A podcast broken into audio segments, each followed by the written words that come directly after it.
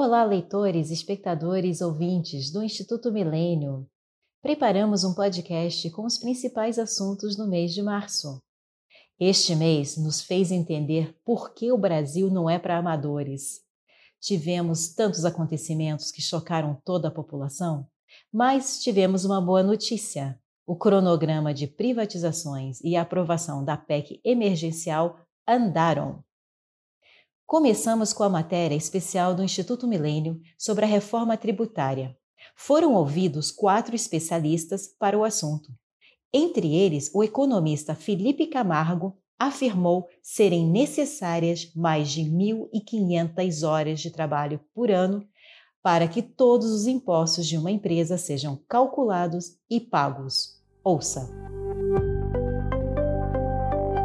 Dois principais benefícios surgem né, dessa reforma para justificar a sua necessidade dela. A primeira é essa redução de alocação de mão de obra para calcular os impostos, que eu acabei de mencionar. E a segunda, que também é bastante importante, é extinguir certas distorções que existem na economia, né? onde você tem diferenças de alíquotas para cada tipo de bem, de produto, e que muitas vezes justificam um investimento em um determinado setor que não está de acordo com aquilo que é mais demandado pela sociedade. Sobre o cenário de privatizações e a expectativa para 2021, falamos com exclusividade com o secretário especial de Desestatização, Desinvestimento e Mercados do Ministério da Economia, Diogo Macorde. Para ele, apesar das privatizações da Eletrobras e dos Correios serem os projetos mais emblemáticos, ele sugere que a privatização do Porto de Vitória, da Transurb e Ceasa Minas deve entrar em pauta antes. A gente está mirando é, o, o, processo da Eletrobras concluir em dezembro agora desse ano, de 2021, é, e os Correios, o edital publicado até o final desse ano, com um processo talvez no iníciozinho do ano que vem. É, mas eles são, essas duas operações são sem dúvidas mais é, emblemáticas, né, pelo, pelo porte das empresas. Então, é, tenho convicção de que a, tanto a Eletrobras quanto os Correios, eles vão servir como plataformas de investimento poderosíssimas. Então, é, a Eletrobras, a gente está falando aí de um investimento que não acontece todos os anos por ela ser pública, da ordem de 9 bi, né? ou seja, a Eletrobras ela investe hoje alguma coisa de 3,5 bi por ano, e ela teria potencial de investir alguma coisa de 12 bi e meio por ano se ela fosse privada. Então, a gente tem eh, esses 9 bilhões que acabam não acontecendo é, por é, incapacidade de investimento do governo. É, os Correios também, um potencial enorme, uma empresa que fatura 20 bilhões de reais e nas mãos do setor privado, com certeza vai ganhar um choque de eficiência e qualidade no serviço e, por consequência, dá um choque de competitividade em todo o serviço logístico no Brasil. O ex-assessor da Secretaria Especial de Desestatização e Desinvestimento do Ministério da Economia, o senhor Igor Matos, explicou que, de maneira geral, a tramitação do projeto de privatização da Eletrobras caminhava a passos lentos, mas a expectativa é que agora siga o seu rumo. Ouça. A Eletrobras ressurge como uma grande via, uma grande alternativa de captação de investimentos que o governo, numa, numa nova estratégia legislativa, encaminhou uma nova medida provisória que prevê a desestatização via capitalização, que basicamente é o quê? É você fazer uma venda secundária de ações ordinárias detidas pelo, pela União no mercado e, com isso, o governo, a União, o Tesouro, não acompanha o, o, a venda de forma a diluir a sua participação. O assessor técnico da Reforma da Previdência e da Administrativa do Centro de Liderança Pública, Pedro Trippe, comentou que a PEC emergencial, projeto que inicialmente traria grande impacto na contenção fiscal, controle de despesas com pessoal e funcionalismo, foi aprovada, mas que o texto foi bastante modificado. Em relação ao texto aprovado pela Câmara, Eu acho que é de, é de se lamentar, né? Acabou que um dos principais instrumentos de ajuste fiscal, né? um dos principais gatilhos de ajuste fiscal, que seria a vedação à, à promoção e progressão funcional do funcionalismo, é, acabou sendo retirado, né? Que diminui bastante o impacto fiscal da, da reforma, provavelmente ficando abaixo do daqueles 150 bilhões que eu tinha mencionado anteriormente, né, que era uma projeção é, que o Estadão tinha vinculado.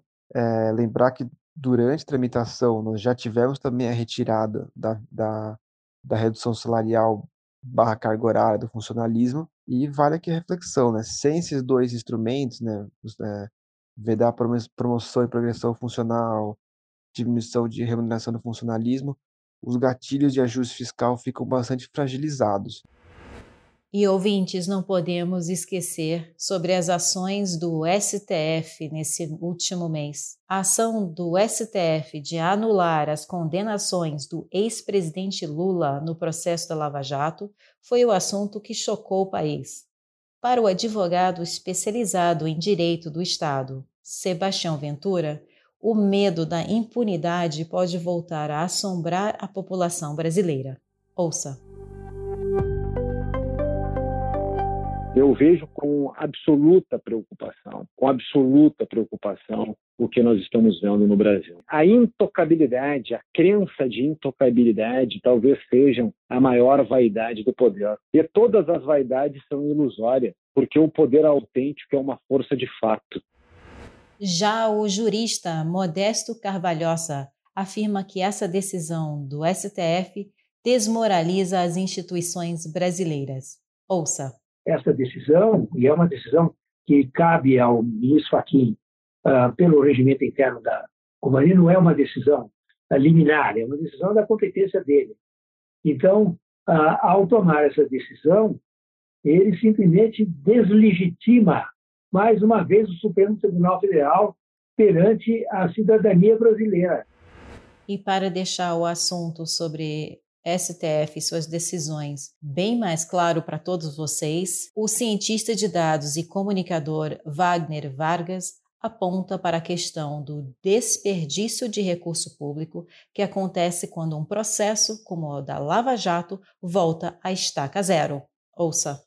Todo mandado uh, de busca de apreensão ele tem custo, né? Então você tem aí é, que mobilizar uma operação, é, é, você tem que deslocar essas pessoas. Então, é, o própria, a própria Polícia Federal estima que hoje é, foram feitos, né, hoje não, né, pelo total assim, da, da Lava Jato, foram quase 900 mandados né, de, de apreensão, então outros 200 de, de coerção, de condução coercitiva. Então, é, você tem é, tu, tudo isso, na realidade, não é só, não estou falando só de horas de, de profissional, né? Estou falando de, é, de todo o aparato de segurança pública que, é, que foi disponibilizado de inteligência, que é, muito provavelmente, é, e a gente não sabe também se a decisão ela é só técnica ou ela é política, isso é uma questão que não dá para saber, mas muito provavelmente todo esse aparato ele, ele se perdeu é, ou vai ser perdido em grande parte e certamente o cidadão brasileiro é que arca com isso.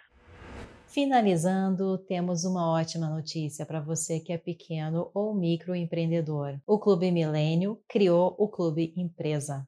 Sim, acesse o Clube Milênio no nosso site ou pelo celular. Acesse Clube Empresa e entenda os pacotes nós convidamos a você, que é empresário, a incluir no nosso clube cinco, sete, nove pessoas que você quer que aprendam sobre economia de mercado e liberalismo. Fique à vontade para escolher o melhor pacote para a sua empresa, mas aproveite essa aventura, porque os webinários, podcasts, artigos e, no futuro, novas lives vão mudar a sua vida. Lá o conteúdo serve como treinamento, pauta para discussão e até propostas de novas leis que possam ajudar o seu negócio a crescer, ter credibilidade, ter segurança jurídica. Para agradecer a adesão dos novos empresários, estamos oferecendo dentro do pacote o selo Empreendedor Mente Aberta. Sim, você ganha um selo para colocar aonde quiser no seu site ou na sua assinatura e compartilhar esse conteúdo e essa paixão pelo Instituto Milênio via um selo que dá credibilidade e aumenta o alcance da sua marca. Venha conosco ser feliz.